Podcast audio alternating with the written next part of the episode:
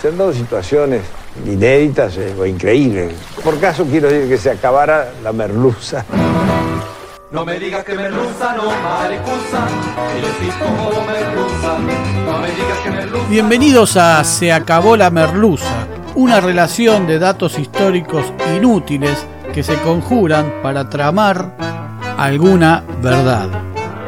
Con Jorge Tezán y un equipo que aún no se encuentra no se encuentra. Hoy presentamos Rufina Cambaceres.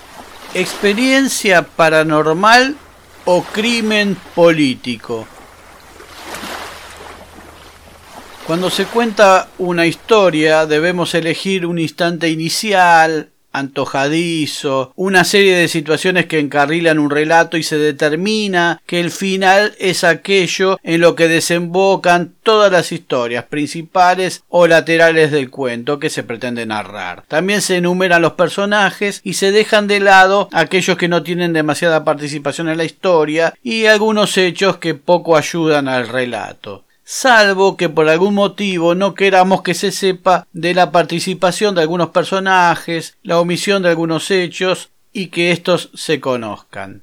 Contaremos la historia de Rufina Cambaceres, primero desde la simpleza en la que siempre se la ubicó, un hecho paranormal que integra el corpus de los mitos urbanos y a su vez sirve para que aquellos que organizan recorridas por el cementerio de la Recoleta, donde yacen sus restos, cuenten estas historias y logren hacerse de unos pesos más. Rufina Cambaceres era la hermosa hija del escritor Eugenio Cambaceres y de la bailarina y actriz italiana Luisa Basicci. En 1902, el día de su cumpleaños número 15, hay quienes dicen 18, mientras se aprestaba para concurrir a una velada en el Teatro Colón, sufrió un desvanecimiento, pero nadie la pudo sacar de ese estado. Declarada muerta, fue enterrada en la bóveda familiar de la Recoleta. Días más tarde, al acudir su familia a visitar su tumba, vieron que el féretro estaba corrido. Al abrir la bóveda, el cuerpo estaba tirado boca abajo, fuera del ataúd había rasguños con sangre y todo sugiere la idea de que la niña habría tenido un ataque de catalepsia y cuando despertó se encontró en el cementerio. En su desesperación y luchando por salir del apuro, sufrió un infarto que la mató esta vez definitivamente. La madre mandó construir una estatua de la chica en la que se la ve con una túnica larga, con una mano en el picaporte de la tumba. Conmovedor. La historia circuló así durante años. En efecto, esa era la historia, aunque presenta algunos baches. Alguien logró averiguar o inventar un par de datos más que la hacen un poco más verosímil. Veamos.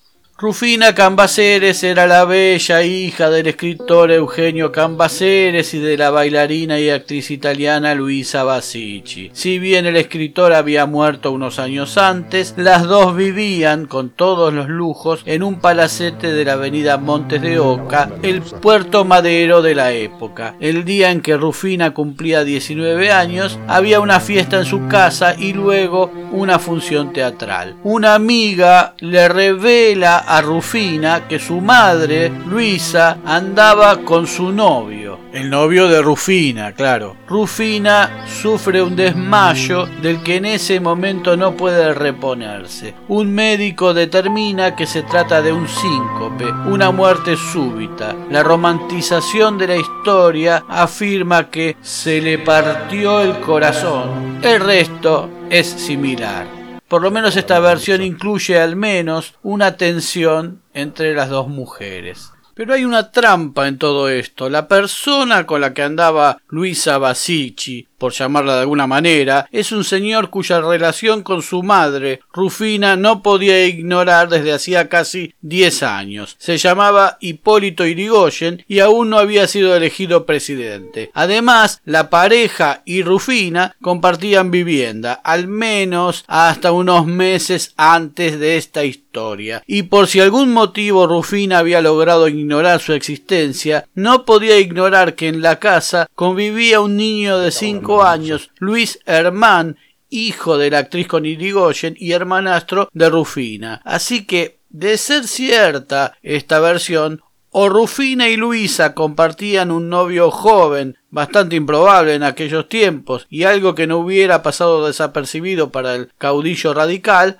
o compartían a Irigoyen. Luisa Basicki había nacido como Aloisia Stefana Basic el 11 de marzo de 1855 en Trieste, que hoy es la capital de la región del Friuli Venecia Giulia italiana, pero entonces era parte del imperio austríaco. Siempre se hizo llamar Luigia Luisa en italiano, aunque oficialmente era austríaca. Sus padres eran croatas, pero italianizaron sus nombres. No sabemos si porque se percibían italianos o porque eso lucía mejor en el ámbito de la lírica que frecuentaba Luisa. En esta historia nadie se llama como se llamaba. En su familia había artistas y pronto se inició en las tablas. Al morir sus padres con poco más de 20 años, se va a París, donde tiene sus triunfos con su registro de contraalto, se lleva una hermana de nombre María, con la que compartía escenario y a la que protege. A sus 26 años, en 1881, conoce a un señor de nombre Eugene que tenía 38 años. Este Eugene no es otro que el abogado, aspirante escritor y ex político argentino Eugenio Cambaceres. En esta historia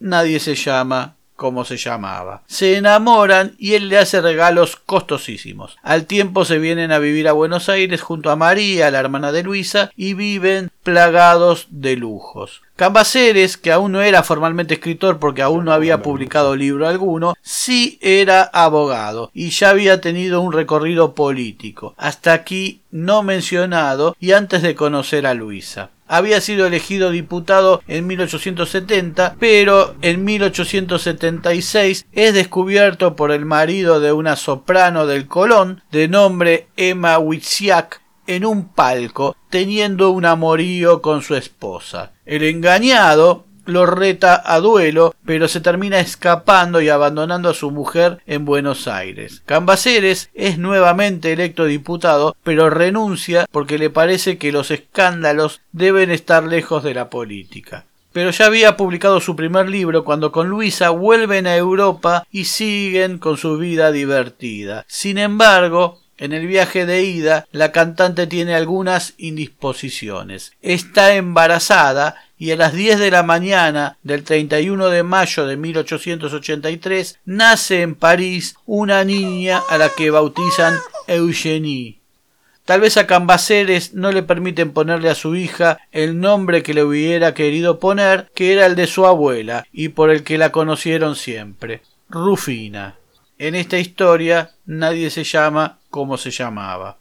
Pero Cambaceres se pesca una tuberculosis de Padre y Señor Nuestro y recién regresan en 1884 cuando todo parecía indicar que el mal había aflojado. En Buenos Aires seguían con su vida loca, distinguida, pero ni la sociedad ni la familia del escritor aceptaban a esta mujer de condición artística que llevaba una relación familiar con un hombre con el que tenía una hija y no estaban casados, y exhibían orgullosamente esa vida feliz. Para colmo, los libros de Cambaceres criticaban a esa sociedad conservadora. Luisa y Eugenio se unieron más. Pasaban horas muy felices en su palacete de la avenida Montes de Oca 269 y ella lo cuidaba de una enfermedad que tenía sus recaídas, al tiempo que tendió algunos lazos con algunos miembros de la familia Cambaceres, mientras otros miembros le echaban en cara que, por no estar casados, ella quedaría en la pobreza si Eugenio moría. Por eso en 1887 se casaron solo para poner los papeles en orden. En 1889 se cumplía un siglo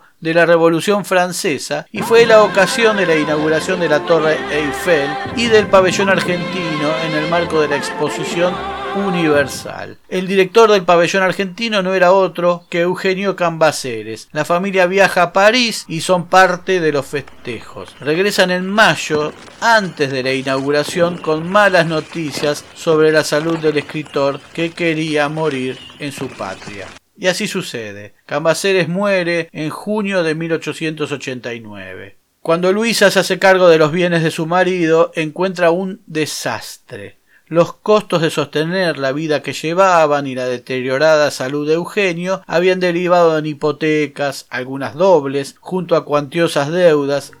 Ella logra plazos, refinanciaciones, corta gastos superfluos, se borra del cable y consigue mantener las propiedades mientras los cambaceres pretenden reventar lo que el escritor había dejado. En 1893, por todo este motivo, decide arrendar la estancia El Quemado de General Alvear, provincia de Buenos Aires. El hombre que se presenta para alquilar la propiedad se llama Hipólito Irigoyen. Ella lo conoce de nombre, pero no mucho más. El día en que debían firmar el contrato, acuerdan todo de palabra, sin papeles, ni garantías, ni firmas. Ella tiene 38 años y él 41, y le parece un hombre formidable. Tal vez no haya sido así. El caudillo radical había tenido casi diez hijos en menos de una década con distintas mujeres a las que había seducido, pero nunca se había casado ni los había reconocido. Él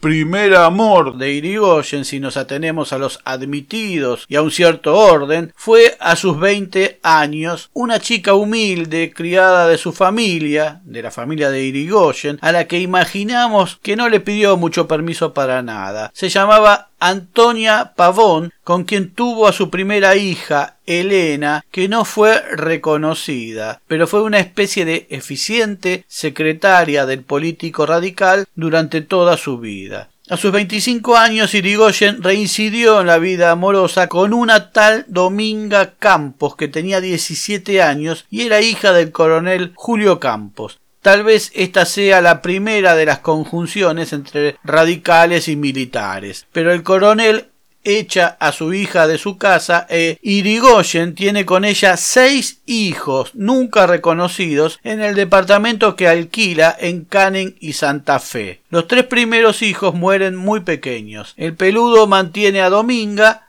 pero no vive en el departamento, sino que visita diariamente a su familia. Los tres hijos menores, María Luisa, Sara y Eduardo, habían nacido en los años 1880, 1881 y 1882, lo cual sería una señal de una pareja de hecho, una convivencia y una vida matrimonial en común. Es más, el menor de sus hijos con Dominga tenía un año más que Rufina Cambaceres. Muchos aseguran que Irigoyen estaba en planes de casarse con Dominga, sin embargo, en 1880, durante esa relación, intentó casarse con una niña de sociedad cuyos padres le impidieron todo acercamiento, pese a lo cual tuvieron un hijo al que tampoco el luego presidente reconoció. Dominga Campos murió en 1889 de tuberculosis en Tandil, igual que Eugenio Cambaceres ese mismo año. Irigoyen no volvió a prestar atención a sus hijos con Dominga y los chicos quedaron a cargo de una hermana de su expareja. Según una entrevista a Alicia Moró de Justo en 1905, cuando a Irigoyen tras la fallida revolución de ese año lo dejan cesante como profesor de instrucción cívica en la escuela normal, el caudillo radical había tenido relaciones con varias de las alumnas del curso durante el último año y se desconoce si no había tenido hijos con alguna. Pero Luisa Basici se enamora de este sujeto y si bien el descuido hacia sus vínculos es cierto, es con Basici con quien Irigoyen desarrolla algo bastante parecido a un matrimonio. De hecho, ella es la que aparece como su mujer en reuniones sociales, agasajos, recepciones, etc. y es una voz de consulta del radical. Se enamoran y conviven en la estancia durante unos 10 años. En 1897 nace Luis Hermann, Hermann con H, tal vez el último hijo de Irigoyen, Luisa quería ponerle Luis Hipólito, pero el futuro presidente la convence diciendo que de esa forma todos sabrían de quién era hijo y en esos momentos de revoluciones, atentados y temas políticos que se dirimían a los tiros, podría volvérsele en contra. Un campeón el tipo para no hacerse cargo. En esta historia nadie se llama como se llamaba.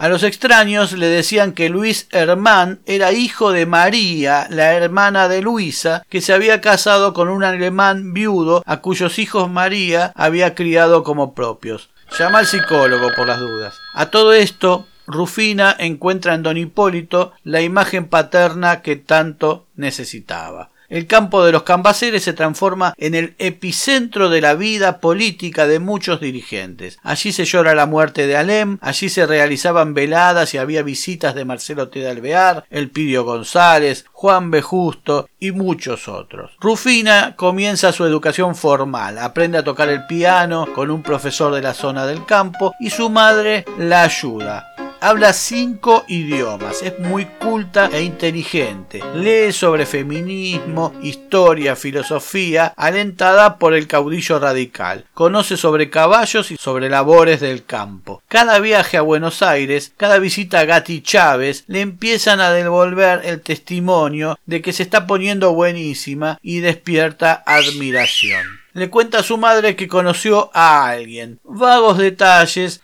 cuya interpretación confundiría. Solo queda la versión de Luisa interesada en este asunto. ¿Y si ese alguien ya estaba en casa? ¿No será que don Hipólito le andaba mirando el culo a Rufina como había hecho con tantas otras? De cantante en un lugar de nacionalidad no definida, a poder ser la primera dama de un país próspero, Luisa había recorrido un largo camino, muchacha. ¿Dejaría Luisa que los impulsos venéreos de un hombre hacia su propia hija le arrebataran lo único serio que había logrado en esos años, su posibilidad de respeto social, de conservar lo logrado, de aparentar ser una familia al menos normal? ¿Soportaría Luisa ver, después de tantos años de lucha, a su hija disminuida a la altura de una Antonia Pavón, una Dominga Campos, que no tenían instrucción, máquinas de parir y sufrir, bajar la cabeza y esperar? ¿Dejaría Luisa que la promiscuidad sexual de Irigoyen dejara a millones de argentinos postergados sin el primer encuentro, sin la primera noción de la verdadera justicia social y que aquel hombre venéreamente tosco se transformara en el peor enemigo de su propia eventual presidencia y de un buen futuro común si el escándalo se llegara a conocer? Otra versión sostendría que era Luisa la que se curtía aquel novio al que Rufina habría aludido, un joven que no era de Alcurnia, sin embargo también se habló de una relación de Rufina con el joven heredero patagónico Alejandro Menéndez Vegetti, que por entonces contaba con unos 25 años y que solía visitar a la tía de Rufina, viuda del hermano de Eugenio, Antonino Cambaceres, y perteneciente este chico a la familia fundadora de los actuales supermercados La Anónima, emparentado con los Brown, de donde proviene el ex jefe de gabinete macrista Marcos Peña Brown. De cualquier manera, una de las mujeres de la historia sobraba. Algo habrá sucedido algo que no sabemos porque en 1901 Luisa abandona abruptamente la tranquilidad del campo de General Alvear y vuelve con su hija a vivir al palacete de Montes de Oca en Buenos Aires, pero sin dejar a Irigoyen. ¿Habrá querido salvar a Rufina? El día en que Rufina cumplía los 19 años, el 31 de mayo de 1902, la jornada terminaría con una función de la Bohème en el Politeama argentino. Esa noche, Rufina creía que don Hipólito la besaría, la haría mujer, tal vez la haría suya al final de la obra y que repetiría la historia de todas sus amantes. Como ya había sucedido otras veces, el flamante veronal descubierto en Italia u otra sustancia diluida en un té tal vez le dieran sueño para ese momento en que había que lograr que la historia siguiera su curso. La languidez era moda y a nadie le llamaría la atención el sueño temprano de una adolescente si mañana se fuera a despertar tarde. Era su cumpleaños y la vida en Buenos Aires es tan agitada pero esta vez la noche sería larga. Había que poner mucha cantidad de veronal o calcular bien el momento. Entonces se desencadena la tragedia. Antes de ir al teatro, alguien encuentra a Rufina inconsciente. No reacciona. Mandan traer un médico llamado de apuro que vivía ahí enfrente o por ahí, que en medio de un drama impensado titubearía y sin alcanzar a comprender los efectos y reacciones de medicamentos tan recientes, determinaría la muerte. Los diarios del día siguiente a la tragedia citaban a algún familiar que por dolor habló de más. Rufina hacía largo tiempo que sufría dolores de cabeza a que los numerosos médicos que la reconocieron no daban mayor importancia y no hace mucho sufrió igualmente un desmayo que se consideró un malestar pasajero. Es decir, no fue la primera vez. Luisa decide seguir la trama mientras se pueda. Lo que se vendría vendría igual. Durante la tarde del día siguiente la sepulta en la bóveda familiar. Algunos medios empiezan a hablar de envenenamiento y que se debía abrir la tumba y realizar una autopsia. Algunos llegan a citar que la bóveda se abrió ante la presión que esta idea había sembrado, generando el terrible hallazgo. Habían dicho que la abuela de la chica, madre de Luisa, había llegado urgentemente desde Europa y pidió ver el cuerpo y se encontraron con la cruel escena. Sin embargo, sabemos que los padres de Luisa habían muerto y nadie venía tan rápido desde Europa en esa época. Luisa Basici logró su sueño y ofició como primera dama de hecho durante la presidencia de Irigoyen. Murió de cáncer el 12 de julio de 1924. No pudo acompañar a Irigoyen en su segunda presidencia, la del final fatal. Luis Hermán, el hijo de Basici e Irigoyen, heredero de Luisa, vendió el campo ante la desaprobación de su padre, que mucho derecho no tenía a reclamarle pidió ante la justicia que se lo reconociera como hijo del caudillo y poder utilizar su apellido. Fue un destacado diplomático argentino, dos veces embajador en Alemania y agregado en la misma embajada alemana. Embajador en Uruguay durante el gobierno de Perón, fue botánico e ingeniero agrónomo. Se desempeñó en la cátedra de botánica de la Facultad de Agronomía y Ciencias Veterinarias y bajo el apelativo Irigoyen, con I latina en vez de Y, se conocen sus trabajos en ciencias biológicas. Publicó el catálogo de plantas fanerógamas de la Argentina y murió en 1977. Se acabó la merluza. Y pronto nuevos capítulos de Se acabó la merluza. Se acabó la merluza es idea, redacción, recopilación y hace lo que puede Jorge Tezán. Muchas gracias. No olvides de seguirnos en las plataformas, poner like, suscribirte, campanita y todo lo que la red social admita. Hasta pronto.